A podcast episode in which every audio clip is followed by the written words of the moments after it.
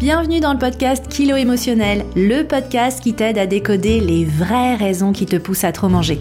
Je suis Johanna Verdi, coach de vie, auteur du guide Mon cahier Kilo Émotionnel, créatrice du programme Déjeuner en paix et moi-même ancienne mangeuse compulsive. Si la nourriture te rend dingue, si tu te jettes sur la bouffe à la moindre contrariété, si tu rêves de perdre du poids mais que tu es incapable de tenir un régime plus de deux jours ou deux heures consécutives, tu es au bon endroit. Avec ce podcast, je vais te montrer comment sortir de l'obsession alimentaire et faire la paix avec ton assiette et ta balance pour que tu puisses enfin consacrer ton énergie à ce qui compte vraiment. Hello, bienvenue dans ce nouvel épisode, j'espère que tu vas bien, que ton réveillon s'est bien passé. Alors le podcast existe maintenant depuis 9 mois et peut-être que pour ton réveillon, tu as réussi à appliquer mes conseils, à respecter tes sensations alimentaires, ou peut-être pas, et peut-être que effectivement au réveillon, tu as trop mangé. Et en vrai, j'ai envie de te dire, c'est pas grave. Trop manger à un repas, au fond de toi, tu le sais, c'est rien. L'équilibre alimentaire se fait sur plusieurs jours, plusieurs semaines. Ça, tu l'as déjà entendu plein de fois. Et pourtant, je sais aussi que quand on est obsédé par la bouffe et par les régimes, bah en fait, trop manger c'est pas rien. Et on a du mal à faire abstraction. Alors, on panique, on culpabilise, on essaye de compter les calories ou les points pour mesurer les dégâts. On se sent peut-être ballonné, boudiné dans nos fringues et on se dit que tout est foutu et qu'on vient certainement de prendre 5 kilos. Mais en réalité, le risque de prendre du poids ne réside pas dans ta prise alimentaire initiale, mais dans tes réactions excessives et dans tes actions radicales. Et c'est ce dont je veux te parler aujourd'hui. Aujourd'hui, au programme de l'épisode, je veux vraiment qu'on passe en revue les erreurs que tu fais peut-être ou que tu es sur le point de commettre, des erreurs qui sont fréquentes, mais qui t'enferment dans les compulsions alimentaires et dans le cycle infernal restriction-compulsion et je te donnerai ensuite mes conseils, les bons réflexes à avoir et j'ai envie de te dire les seuls réflexes que tu dois avoir après un repas trop copieux et tu vas voir, ça vaut pour le réveillon de Noël mais ça vaudra aussi pour le jour de l'an ou un anniversaire ou n'importe quelle fête de famille n'importe quel événement à venir. Donc vraiment les seuls comportements que tu dois avoir pour continuer d'avoir une relation apaisée avec la nourriture et avec ton image corporelle. Mon objectif avec cet épisode, c'est vraiment surtout de t'éviter quatre erreurs tellement tellement fréquentes que tu as peut-être déjà commencé ou que tu es sur le point de commencer, euh, parce que ce sont vraiment ces erreurs qui t'enferment dans ce cycle infernal. Alors la première erreur que je veux vraiment que tu c'est de sauter le prochain repas ou de jeûner. Parce que clairement, même si tu as l'impression d'avoir trop mangé, le fait de t'affamer, le fait de te priver de nourriture va conduire à de nouvelles compulsions alimentaires. Et pas juste parce que tu restreins tes calories, mais parce que au niveau cognitif, c'est-à-dire à un niveau psychologique, émotionnel, tu encapsules le message que tu n'as pas le droit, que tu vas être privé de nourriture. Et tu le sais, ton corps, ton âme détestent les restrictions. Ce sont les restrictions alimentaires, conscientes ou inconscientes, qui vont derrière être susceptibles de générer davantage de compulsions. Donc, l'idée de sauter un repas ou plusieurs ou de jeûner, on oublie complètement. La deuxième erreur que tu dois éviter absolument, c'est d'aller faire du sport comme une forcenée pour compenser tes écarts alimentaires. Pourquoi? Parce qu'en faisant ça, le sport devient une punition. C'est comme si c'était quelque chose que tu faisais, pas pour te faire plaisir, mais pour expier tes fautes. En plus, le pire, c'est qu'en général, après réveillon ou festivité, en général, on manque de sommeil, on s'est couché tard, on est fatigué.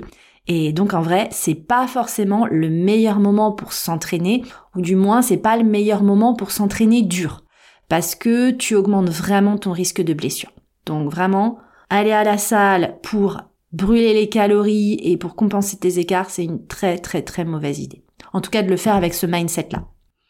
Ensuite, la troisième erreur à éviter, c'est de continuer de te goinfrer toute la semaine. Dans ta tête, tu te dis peut-être foutu pour foutu, j'ai déjà mangé la moitié de la boîte de Ferrero, donc voilà, foutu pour foutu ma semaine, de toute façon, bah, tant qu'à faire, je vais finir la boîte. Hein. Et c'est vrai qu'en plus, ce qui est compliqué pendant les fêtes, c'est que t'es peut-être entouré de chocolat, t'as peut-être reçu des chocolats, des friandises, du nougat, j'en sais rien pendant les fêtes. Et donc en plus, t'es entouré de sucreries. Donc voilà, comme t'en as déjà mangé plus que d'habitude, ou plus que ce qui te semblait acceptable, on va dire, bah là en fait, tu peux être sur le point de te mettre dans cette mentalité euh, que j'appelle foutu pour foutu. Puis en plus, ce qu'il y a de pire cette année, c'est que euh, euh, là, on a toute une semaine entre Noël et Jour de l'An et le 1er janvier tombe un lundi.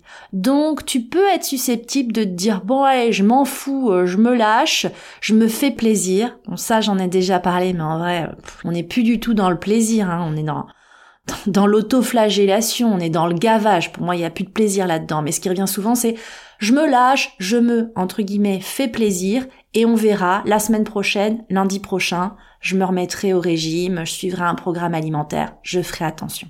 Donc ça, c'est vraiment une très très très mauvaise idée parce que effectivement, tu te mets dans cette mentalité du tout ou rien. Soit je me gave, je me gave, je me gave, avec ensuite l'idée de me restreindre et tu sais que ça, de toute façon, euh, ça ne mène à rien sur le long terme. Et puis, la quatrième erreur à éviter, et vraiment j'insiste là-dessus, moi je suis tellement tombée dedans pendant mes années de, de compulsion alimentaire et de relations dysfonctionnelles avec la nourriture. La quatrième erreur, c'est de te dénigrer en te regardant dans le miroir. Moi, je sais que pendant des années, je me regardais, je me disais, ah, j'ai trop mangé, regarde ce ventre, et regarde ces bourrelets, regarde cette cellulite. Et tu te scrutes sous tous les angles, en sous-vêtements, devant la glace. Tu te pinces les bourrelets, histoire de, de, voilà, de bien te montrer du doigt à quel point t'es dégueulasse. En tout cas, c'est ce que tu penses, c'est ce que tu perçois. Et clairement, en tout cas, avoir ce comportement-là, ça ne t'aide pas. Alors, il y a peut-être une partie de toi qui se dit oui, mais je dois faire face à la réalité, il faut que je me vois comme je suis, c'est ça qui va m'inciter à l'action. Mais c'est faux. La réalité, c'est que tout ce que ça t'aide à faire, c'est t'enfermer un peu plus dans le dénigrement, dans une mauvaise estime de toi, une mauvaise image corporelle. Et clairement, ça, ça n'a jamais aidé personne. Hein. Insulter quelqu'un, ça ne l'a jamais aidé, donc t'insulter toi-même, c'est sûr que ça ne va pas t'aider à changer tes comportements alimentaires. Donc à ce stade, je sais pas si tu t'es déjà reconnu dans ces quatre erreurs, tu les fais peut-être, certaines, voire toutes, j'en sais rien. Mais en tout cas, maintenant qu'on sait ce qu'on doit pas faire, je voudrais qu'on passe à ce qu'on doit faire, hein, les bons réflexes à adopter. Quels sont ces bons réflexes? Alors, le premier réflexe à adopter, c'est d'écouter ta faim au prochain repas. Parce que oui, même si tu as trop mangé au réveillon et le lendemain et le soir, etc., parce qu'il y avait des restes délicieux, etc., ton équilibre pondéral ne se joue pas sur juste un repas ou deux, trois repas. Ça se joue sur plusieurs jours, plusieurs semaines. Et on a tendance à avoir une conception qui est totalement erronée sur la prise de poids, à penser que allez, si j'ai mangé euh, 8 euh, Ferrero, ça y est, je vais prendre un kilo, j'ai mangé 6, ça, ça, bah, je vais prendre 5 kilos. La réalité, c'est qu'il faut un excédent calorique de 9000 calories pour que ton corps fabrique 1 kg de graisse. Autrement dit, pour prendre 1 kg, et j'ai pas dit 5 kg, hein, pour prendre 1 kg, il faudrait que tu manges en plus de ta ration alimentaire normale, donc en plus de, hein, j'insiste dessus, il faudrait que tu manges en plus l'équivalent de 10 tablettes de chocolat ou de 75 Ferrero. Donc on va pas se mentir, même si t'es très très très très très gourmande, il y a quand même peu de chances que t'aies mangé 75 Ferrero pendant le réveillon. On est d'accord. Et si tu as du mal là-dessus, à connecter à tes sensations alimentaires ou à leur faire confiance, je t'invite à écouter ou à réécouter l'épisode 11 du podcast sur les sensations alimentaires.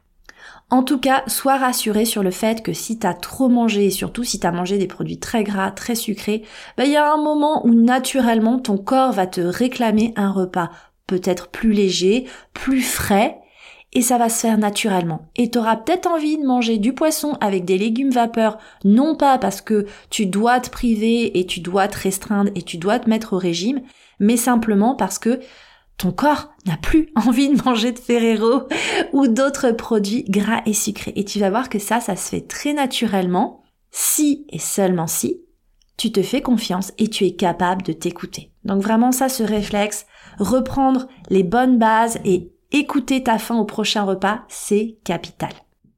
Le deuxième bon réflexe que je te conseille d'adopter, c'est d'aller marcher.